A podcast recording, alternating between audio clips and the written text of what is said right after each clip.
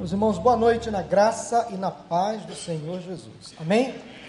Eu quero chamar a sua atenção nesta oportunidade para este tema.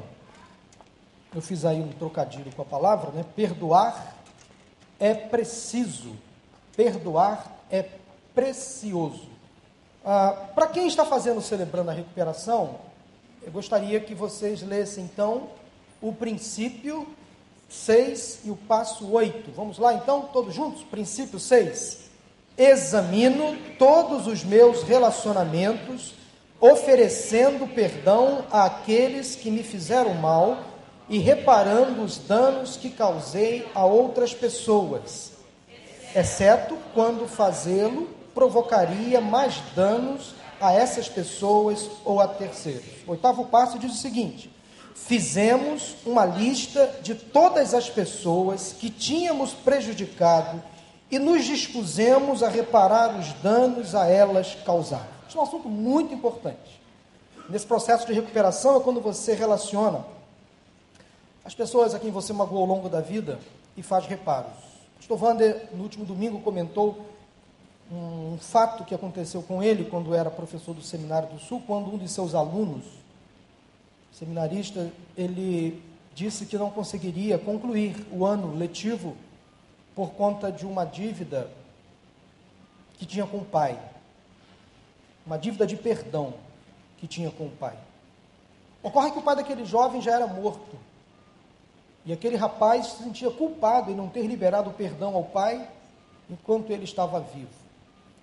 E essa pendência estava impossibilitando aquele jovem de concluir o seu curso no seminário pastor Wander, de forma muito sábia, orientou aquele rapaz a que ele orasse ao Senhor, que voltasse para a sua cidade antes do término do seu curso, que Deus com certeza falaria com ele. E aquele jovem, ao término do curso, voltou ao seminário e se colocou pronto a concluir o seminário e a se formar no dia da colação. E ele foi então ao seu professor, ao pastor Vander, e disse o que havia acontecido com ele. Deus falou o coração daquele jovem e ele pôde ir ao cemitério diante do túmulo do seu pai. É claro que ele não ouviu, é claro que ele não respondeu, é claro que ele não liberou o perdão para o seu filho, mas aquele rapaz, aquele jovem, pôde então, diante do túmulo do seu pai, pedir perdão reparar erros que causou, danos que causou ao seu pai. Ele pôde então voltar para o seminário com o coração livre, liberto, pôde então concluir o seu curso de teologia. Portanto, essa palavra de hoje diz respeito a pessoas que têm dificuldade em perdoar. Conforme nós acabamos de ler no princípio 6 e no passo 8. Vamos ler juntos agora o versículo bíblico? Felizes o que tem misericórdia dos outros. Felizes os que trabalham pela paz entre as pessoas. Pode perguntar: o que é o perdão? O que é, afinal, o perdão? Como ele se manifesta? Como ele se desenvolve? Como eu posso perdoar alguém?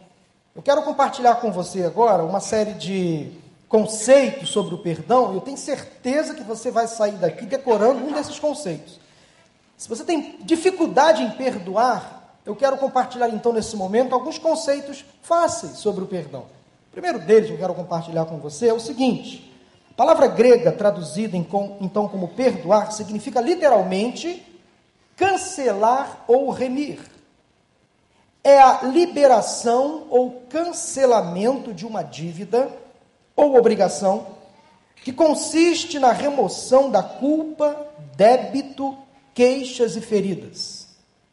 É o abandono do ressentimento na intenção de mudar a posição de culpado que o ofensor recebe e dar a ele a condição de aceito. Quero que você leia essa definição novamente para você e reflita naquilo que você acabou de ouvir ou acabou de ler. Esse é um exercício pessoal que você vai fazer nesse momento. Agora vamos a uma outra definição, talvez você entenda melhor agora.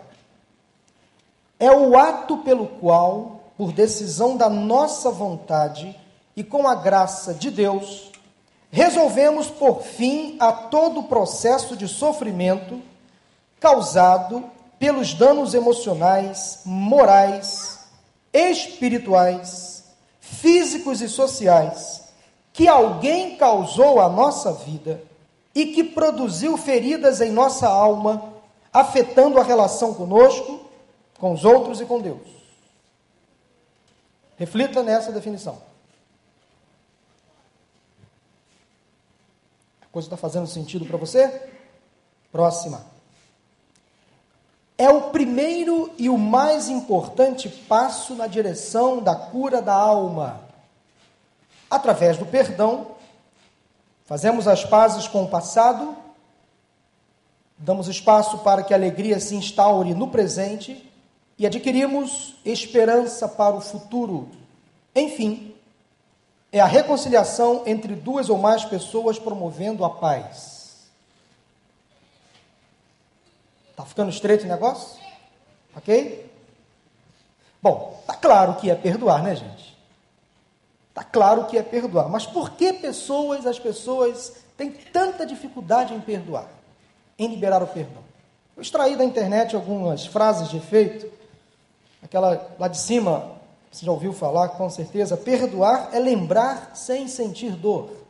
À sua esquerda, uma frase do padre Fábio de Mello, a quem eu admiro profundamente, ele diz assim: perdoar é você jogar fora o lixo que o outro deixou em você.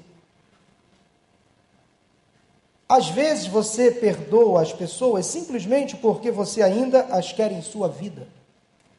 E do grande Martin Luther King, o perdão é um catalisador. Pode ler comigo?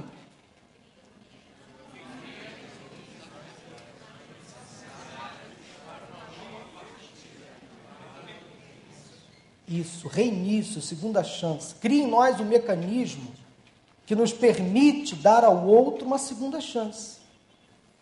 Bom, tudo isso é muito importante, é muito teórico, mas vamos colocar em prática o perdão? Vamos ver como perdoar. O que o perdão causa na nossa vida? Quando nós resolvemos perdoar e liberar o perdão a alguém. Cura a nossa alma e a liberta dos sentimentos, lembranças e pessoas que nos feriram. Refaz relacionamentos significativos, quebrados e devolve a nossa paz interior. Refaz a nossa comunhão com Deus e permite que Ele nos perdoe, nos abençoe e aceite o nosso culto, oferta e serviço. Perdão acontece da seguinte forma: é uma decisão, é um ato voluntário, é um ato consciente, é um desejo pessoal. Eu decido perdoar, eu tenho vontade e eu vou e perdoo. Não é uma opção. É uma experiência espiritual, é um ato de obediência a Deus e a Sua palavra, porque é uma ordem bíblica, e, consequentemente, é a manifestação da graça de Deus em nós, quebrando em nós o orgulho e gerando a humildade. Eu acho que já contei essa experiência pessoal aqui em nossa igreja, mas vale a pena repeti-la. Eu tenho um casal de filhos, o Davi, 15 anos, Isabel com 10. Quando meu filho Davi tinha 3 anos, 2 anos e meio, quase 3 anos, eu lembro que eu cheguei em casa depois de um dia de trabalho e Maura chegou para mim e falou: Zé, Davi fez bagunça hoje, ele me desobedeceu, e você precisa conversar com ele, e você precisa conversar, você tem que chamar a atenção dele, vai lá, briga com ele. E eu cheguei em casa com Davi, não precisava tanto. Tudo bem, ele fez bagunça, ele fez uma arte, ele eu chamei a atenção dele também, mas você não precisava ter sido tão duro com ele.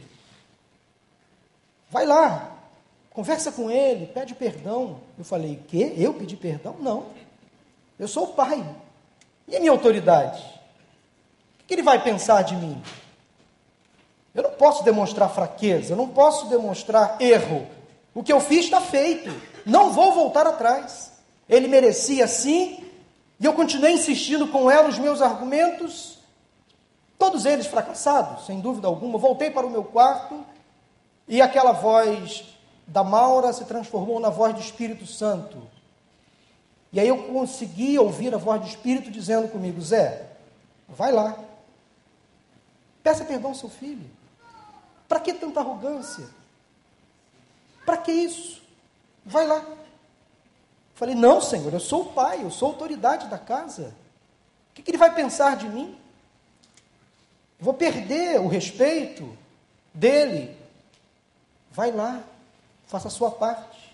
Você errou, sim. Você pegou pesado, sim. Não havia necessidade. Você foi muito duro. Vai lá. A gente pode até desobedecer a voz da esposa, mas a voz do espírito não vale a pena desobedecer. E eu me lembrei da parábola do filho pródigo, e aí, de forma inversamente proporcional, eu me lembro que eu saí do meu quarto, fui ao quarto dele, abri a porta, ele estava no cantinho do quarto, abaixado, muito inseguro.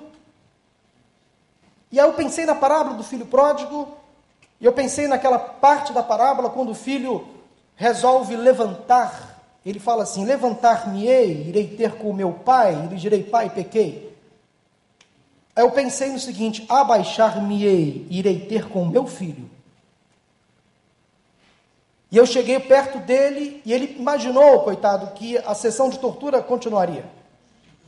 E ele se esquivou, ele começou a se encolher, e eu me abaixei, fiquei na mesma altura que ele, e disse assim: Filho, me perdoe. Papai errou. Eu pequei. Errei contra você. Não deveria ter feito o que eu fiz. Você me perdoe? É claro que ele não esperava aquela minha reação. Meus irmãos, foi a melhor decisão que eu tomei diante do fato, porque ao pedir perdão ao meu filho, ao me declarar culpado, ao confessar o meu erro e ao pedir perdão a ele, eu ouvi dele as seguintes palavras: Papai, eu te amo. E após ouvir essas palavras, ele me abraçou, três aninhos de idade, me deu um beijo. Irmãos, aquele, aquela reparação que eu fiz com meu filho significou muito para mim, muito. Ali eu consegui mais do que um filho, um amigo para a vida toda. E meu filho pôde perceber que o pai falha sim, comete erros sim, e quando os comete, precisa reconhecer, pedir perdão e continuar a caminhar. O pai não é perfeito. O pai comete falhas. O pai erra. E de forma alguma, ao reconhecer o erro, ao reconhecer a falha e ao pedir perdão, de forma alguma isso afeta a sua autoridade. De forma alguma afeta o seu papel como pai, como disciplinador. Isso reforça o amor. Essa experiência com meu filho me abençoou muito e criou um elo, um forte vínculo entre nós. Da mesma forma faço com a minha esposa, da mesma forma faço com a minha filha. Procuro sempre, da medida do possível, reconhecer os meus erros. Sustentá-los não vale a pena. Por isso que é bom quando a gente exerce, pratica o perdão, quando a gente de fato reconhece as nossas falhas, limitações, os nossos pecados, diante do próximo, se arrepende, pede perdão. Veja bem que eu quero tratar o perdão aqui no âmbito horizontal, entre pessoas. Porque muitos têm facilidade em pedir perdão a Deus. A bem da verdade, nós pecamos sempre, todos os dias, e devemos sim confessá-los a Deus. Mas muitos têm dificuldade em confessar os seus erros para o próximo. Portanto, essa palavra visa chamar a sua atenção, a nossa atenção, para que a gente pratique o perdão. Quem sabe há pessoas entre nós nesta noite que precisa liberar o perdão. Alguém precisa perdoar alguém, quem sabe alguém que está aqui nesta noite, sentado próximo a você. E você precisa, de forma espontânea, decidir perdoar. E entenda isso: perdão é uma experiência espiritual, é um ato de obediência a Deus, é a manifestação da graça de Deus em nós, quebrando em nós então o orgulho e gerando a humildade. Quero que você pense na seguinte pergunta: você tem maior dificuldade em perdoar ou pedir perdão? Queria que você trocasse agora uma figurinha com o seu colega, com a sua irmã, com o seu irmão que está aí ao seu lado. Discuta essa pergunta, discuta, converse. Ei, você tem mais dificuldade em perdoar, ou seja, liberar o perdão, ou pedir perdão? Veja bem que são duas situações diferentes. Converse aí com a pessoa que está ao seu lado, ou se você está sozinho, pense, pense. Você tem um minuto para pensar, e para discutir, e para refletir. Você que está no, na internet nos assistindo, pense. Afinal de contas, você tem maior dificuldade em perdoar ou pedir perdão. O que é mais fácil para você? Pensa dessa forma também. O que é mais fácil para você? É perdoar quem lhe ofendeu? Você, depois de ter causado uma ofensa, depois de você ter magoado alguém, você chegar para essa pessoa e falar assim: me perdoe. E aí? Fica para você a resposta, tá? Para você pensar o que é mais fácil.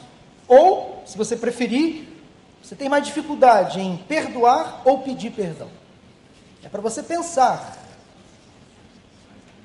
Agora, quando você ofende, quando você é o ofensor, o que você deve fazer quando você ofende, quando você é o ofensor? Primeiramente, você deve reconhecer o erro.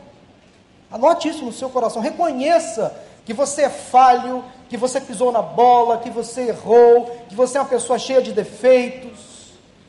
Depois esteja sinceramente arrependido. Arrependimento é mudança de comportamento, é você perceber a sua falha, o seu erro, a sua ofensa e pensar assim: não vou fazer mais, estou arrependido.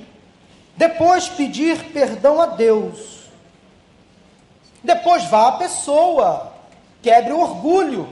Peça perdão à pessoa que você ofendeu. Mas seja específico, viu? Olha, me desculpe aí, viu? Nada disso. Me perdoe. Porque naquele dia, Daniel, eu lhe tratei mal. Me perdoe, Simone, porque naquele dia, de forma proposital, eu passei por você e não lhe cumprimentei. Eu estou citando exemplos, viu, gente? Esse casal eu tenho um carinho especial por eles. Seja específico. Eu fiz isso, isso, isso, me perdoe, olhe nos olhos. Não seja genérico, olha aí, desculpa aí, viu, por aquilo. Por aquilo que, cara pálida? Ofendeu? Vá lá. Se arrependa, peça perdão. Quinto lugar, procure reparar o erro ou danos causados. Isso tem muito a ver com o que vocês estão estudando no Celebrando. Repare erros. Eu causei um prejuízo maior. Dei um calote. Peguei emprestado e não devolvi. Tem que reparar o erro. Ah, Deus perdoa, mas e aí? E o dano que você causou à pessoa? Ah, o tempo repara. Não, vá lá, repare. Repare os erros. Está devendo alguma coisa a alguém? Tudo bem, pedir perdão? Ok, mas e aí? E a dívida? Tem que ser paga. Se é uma dívida tem que ser paga, mesmo que a perder de vista. Mas negocie, quite a sua dívida com alguém, se for o caso. Então procure reparar o erro ou os danos que você causou. Sexto lugar, esforce-se para não repetir a falta. Tenha coragem, tome vergonha na cara, não vai cair no mesmo erro. E, se repetir o erro, o que acontecer? Reinicie o processo quantas vezes for necessário até você amadurecer. Porque tem gente que não tem vergonha na cara. Reincidente, reincidente, tem problemas recorrentes e vai cometendo o mesmo problema todo mundo, com todas as pessoas ou com uma pessoa específica e parece que não toma vergonha na cara. É que nem aquela mulher que todo mês dá uma rasteira no marido ou trata o marido mal, e coloca a culpa na bendita TPM. Ah, é a TPM. Eu, faço isso, eu falei isso porque é a TPM. Toma uma maracujina. Toma um passiflore, toma, faça alguma coisa, vá no médico, controle essa, essa coisa né, que surge todo mês. Não coloque a culpa na bendita TPM, isso acontece. Então, dá um jeito na coisa aí. Não dá para ser assim, né? Dá para controlar? Dá. Ou não dá, mulherada? Dá. Tomando um remedinho, tentando se prevenir, fazendo um tratamento. Então, assim, tem que amadurecer. O relacionamento entre pessoas, seja de amizade, de namoro, casamento, principalmente, tem que amadurecer. E tem casal que é reincidente, tem cônjuge que bate na mesma tecla, que erra do mesmo jeito. Então tem que amadurecer. Isso é quando você ofende. Agora, hum, quando você é ofendido, o que fazer? Não julgue esteja aberto ao diálogo. Não julgue a intenção da pessoa. Se você foi ofendido, estou levando em conta quando a pessoa reconhece o erro e vai a você, viu? Então, quando você é a pessoa ofendida, não julgue a intenção do próximo, esteja aberto ao diálogo. Não feche a porta. Crie um canal de comunicação. Não imponha condições para perdoar. Simplesmente perdoe. Olha, eu vou lhe perdoar se você fizer isso, isso, isso. Nada disso, gente. Se a pessoa foi a você com a intenção de pedir perdão, abra a guarda, desarme-se, perdoe. Aceite o pedido e libere a pessoa da culpa em amor. Libere a pessoa, deixa ela livre, está perdoado em nome de Jesus. Eu quero citar uma série de frases que nós usamos aqui no carioquês. Ou seja, quando você é ofendido e a pessoa vem a você e pede perdão, zere a conta. Vire a página. Não volte a fita. Desarranhe o disco. Sabe aquela pessoa que volta sempre na mesma história? Perdoou, mas está sempre voltando ao assunto. Ou perdoa ou não perdoa. Joga o lixo fora, não retorne ao vômito. Já ouviu essa expressão também? Não fique voltando ao mesmo assunto. Se o assunto foi tratado, está tratado. Vire a página, olhe para frente. Esteja aberto ao recomeço e à segunda chance. Aquela pessoa que lhe feriu, ela não é perfeita, como você também não é. Cuide bem dos seus relacionamentos, viu? Porque de repente essa pessoa que é reincidente, será que vale a pena você continuar se relacionando com ela como antes?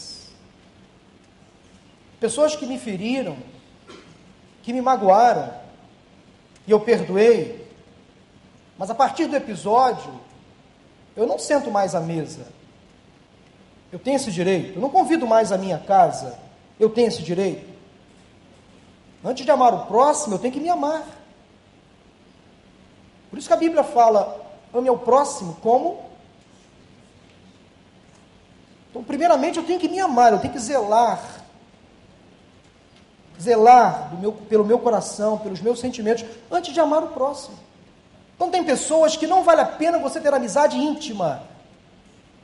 Te deu uma rasteira uma vez, duas, vai dar sempre. Então, selecione melhor as suas amizades, os seus relacionamentos. Portanto, é o que eu coloco aí. Cuide bem dos seus relacionamentos. Agora, e se a pessoa falhar de novo com você? Aí você vai responder. Vai caminhar com ela até quando? Que tipo de relacionamento você vai ter com essa pessoa que insiste no erro, naquele erro? Veja bem que eu falo aqui de relacionamento de amizade. É claro que quando a pessoa é casada, ela tem um outro tipo de compromisso nessa relação de perdoar. Outra relação que eu quero colocar aqui para vocês. Então, coloque isso aí em mente. Quando você é ofendido, o que fazer? Agora, por que, gente, tantas pessoas têm resistido ao perdão. Por que resistimos tanto ao perdão? Porque achamos que, se perdoarmos, o outro vai querer nos manipular, nos usar. Achamos que o perdão poderá mudar, ou melhor, anular a nossa justiça. Eu estou certo. E então, se eu perdoar, eu vou anular a minha justiça. Achamos que ao perdoarmos estamos abrindo mão do nosso amor próprio. Resistimos também ao, ao perdão porque achamos que perdoar é sinal de demonstração de fraqueza, não é o caso. E porque desconhecemos ou não lembramos o milagre da graça de Deus sobre a nossa vida. O Senhor nos perdoa sempre, todas as vezes. Já pensou se Deus agisse com você como você às vezes age com o próximo? Já pensou se Deus resolvesse não perdoar você? Ah, estou de mau humor hoje, não vou perdoar o Paulo, não, porque. Já pensou se Deus começasse a colocar condições, condições para perdoar os nossos pecados? Então resistimos por conta disso aí. Agora, o que acontece com a pessoa que não perdoa? Está aparecendo aí? Ela se torna prisioneira das pessoas e do seu passado. Ela fica refém do seu passado. Carrega um peso. Prisioneira de si mesma. Ela contrai doenças psicossomáticas. Isso é muito sério. Há psicólogos aqui sabem o que eu estou dizendo. A pessoa acumula raiva, ira, amargura, ódio. Isso causa um mal terrível leva a pessoa talvez à depressão, às síndromes diversas. Isso acarreta doenças no próprio corpo, doenças físicas. Também impede transbordar do Espírito Santo em sua vida, é óbvio. Tem dificuldade de relacionar-se consigo mesmo, com Deus e com o próximo. Adquire um semblante triste envelhecido e permite que o diabo lhe oprima. Esse é o peso, o preço para as pessoas que não perdoam o próximo. Eu li essa semana num site de notícias um fato que aconteceu na, no domingo, que me chamou a atenção. O Flamengo jogou no domingo passado, o Dia dos Pais, e os jogadores fizeram uma homenagem aos seus pais e usaram na camisa o nome do pai. E coincidentemente, um, um dos jogadores do Flamengo não quis colocar o nome do seu pai na sua camisa, único.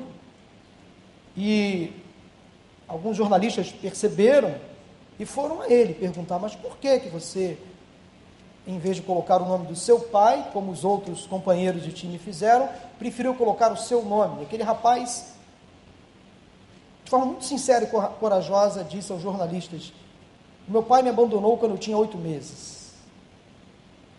Eu sei quem ele é, ou melhor, sei o seu nome, mas não, não o conheço.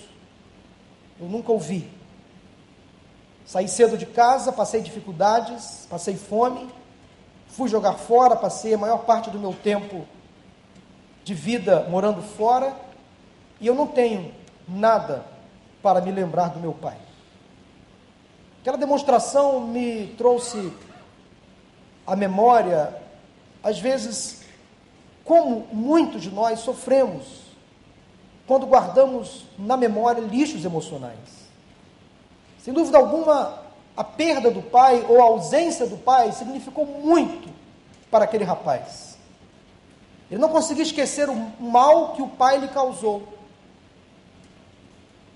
E ele continua até hoje alimentando essa amargura no coração de ter sido abandonado pelo pai quando tinha oito meses de idade. Quem sabe ele precisa mesmo, não tendo conhecido o pai, quem sabe ele não precisa perdoar o que o Pai fez.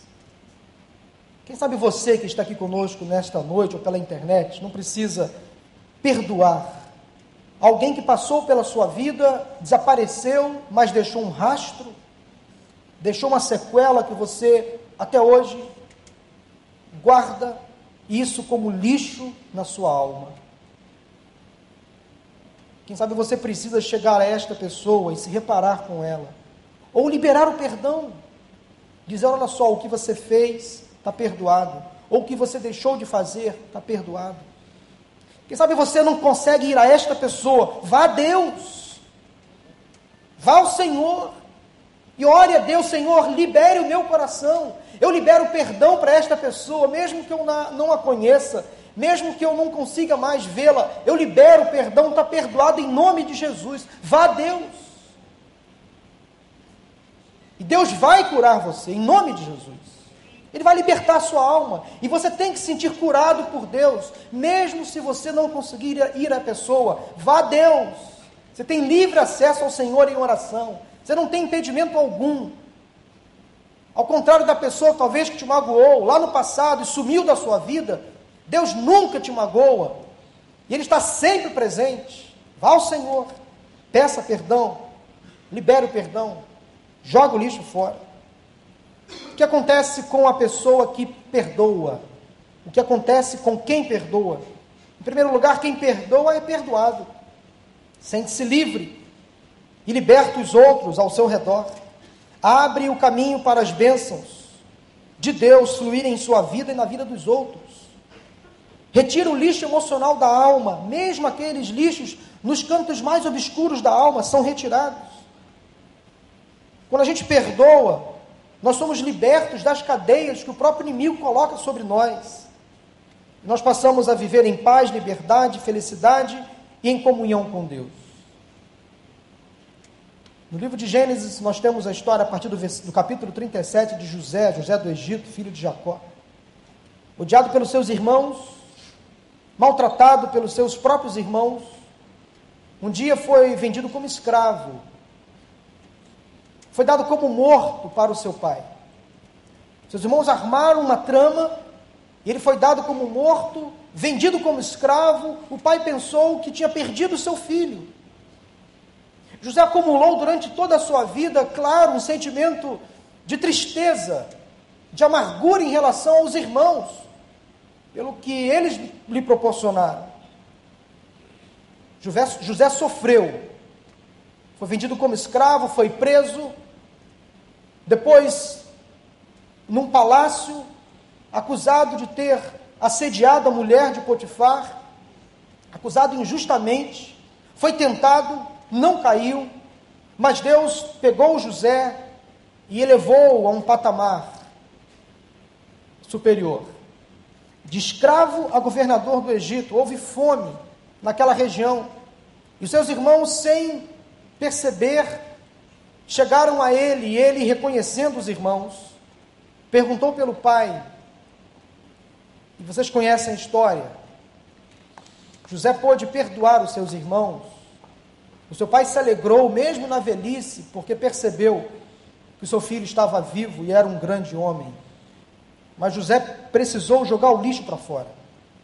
Precisou perdoar os irmãos. Será que você não precisa, nesta noite, hoje, perdoar alguém que lhe causou mal?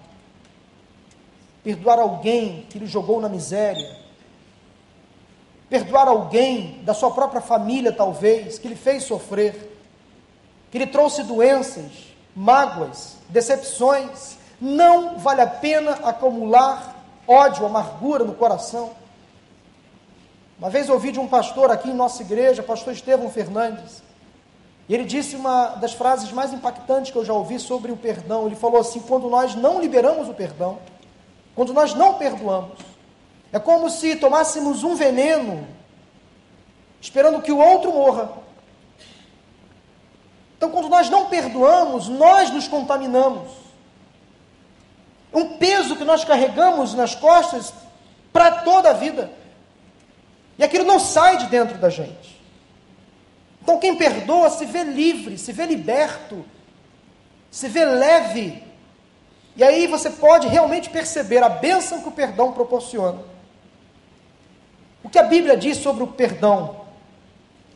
O apóstolo Paulo, primeiramente, fala o seguinte, lá em Efésios 4,32 e em Colossenses 3,13: Sejam bondosos e compassivos uns para com os outros, perdoando-se mutuamente, assim como Deus os perdoou em Cristo.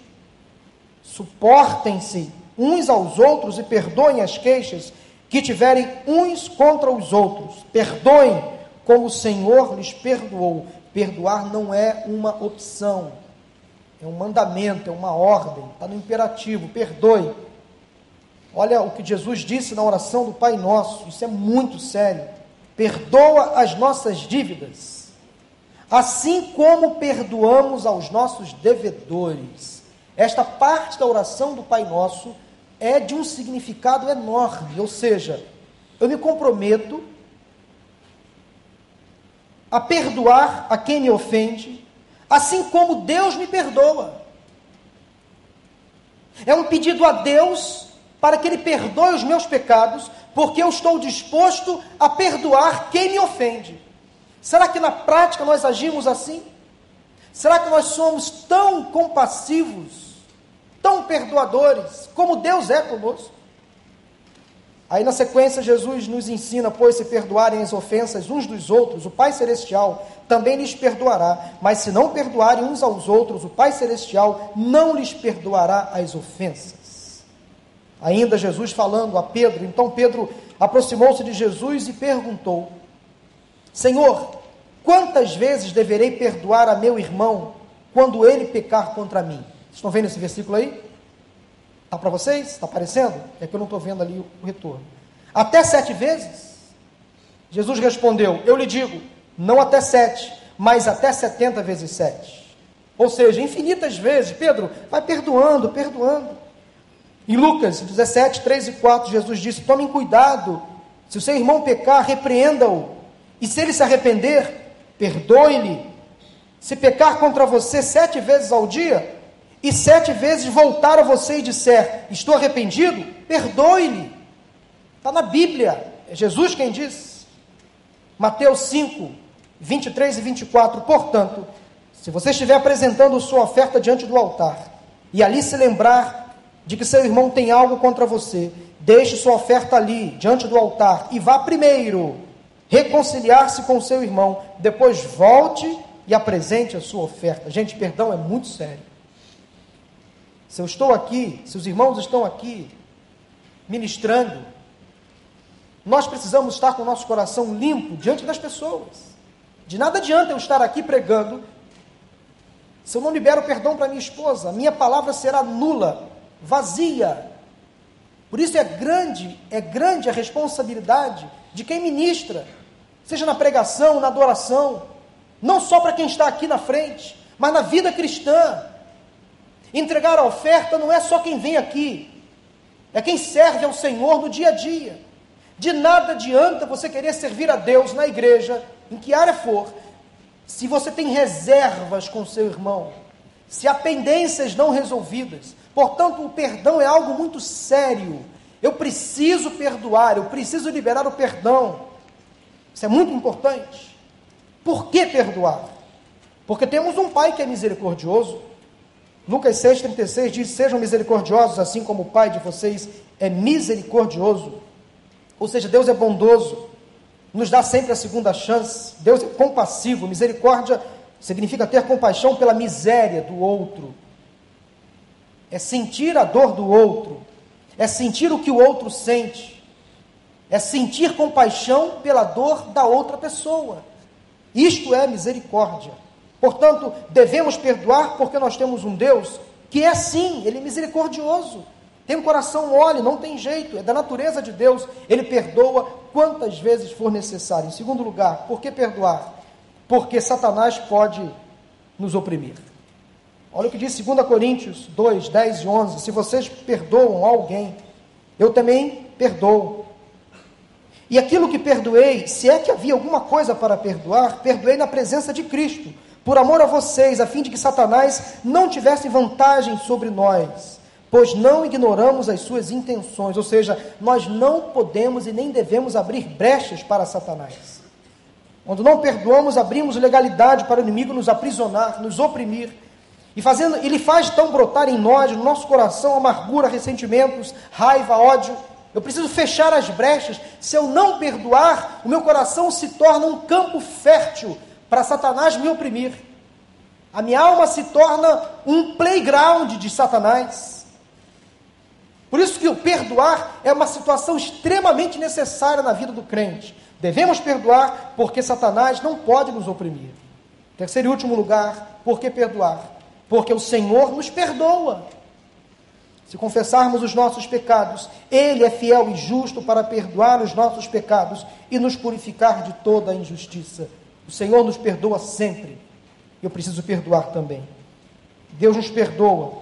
Lá em Isaías capítulo 43, versículo 25, diz assim: Sou eu, eu mesmo, aquele que apaga as suas transgressões por amor de mim e que não se lembra mais de seus pecados.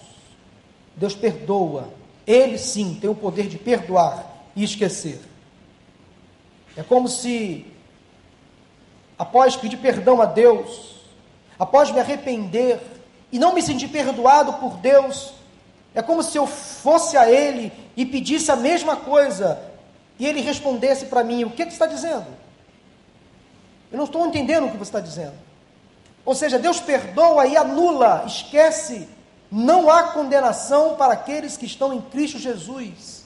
Então, se você cometeu uma falha, um erro, sinta-se perdoado, liberto, sarado, curado em nome de Jesus nada pode aprisionar você. Se houve arrependimento, se houve confissão, nada pode acusar você mais. O Senhor Deus, Criador do universo, já pagou o seu pecado, Já pagou o preço em Jesus Cristo. Eu quero terminar fazendo as seguintes perguntas a você. Você precisa perdoar alguém? Você precisa pedir perdão a alguém?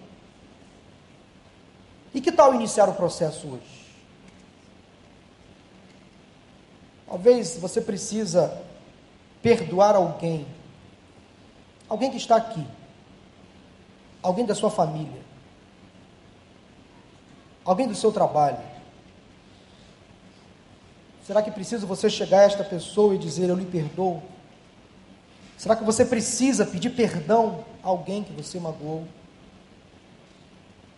Vai essa pessoa ainda hoje.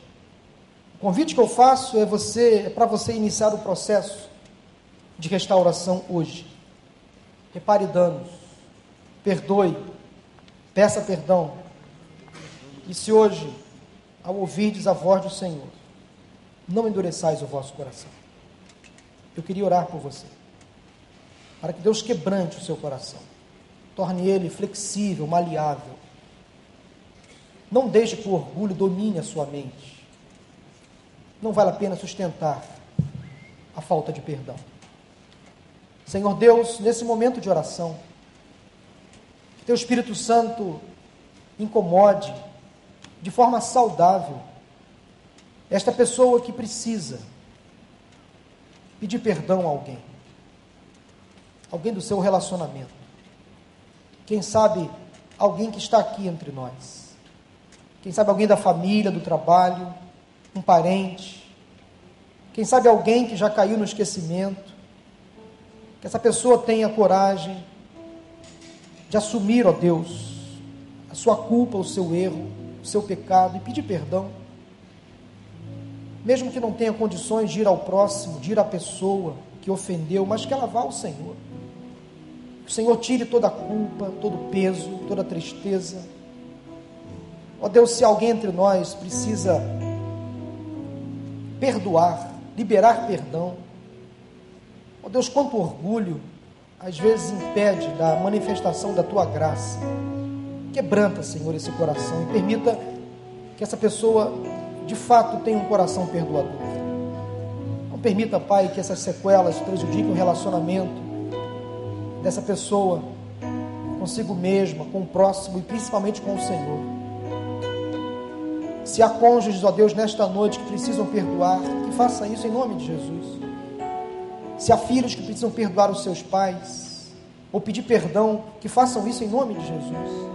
Se há pais que precisam perdoar os seus filhos, ou pedir perdão, que façam isso em nome de Jesus. Mas que a tua graça se manifeste nesta noite, na vida desta pessoa.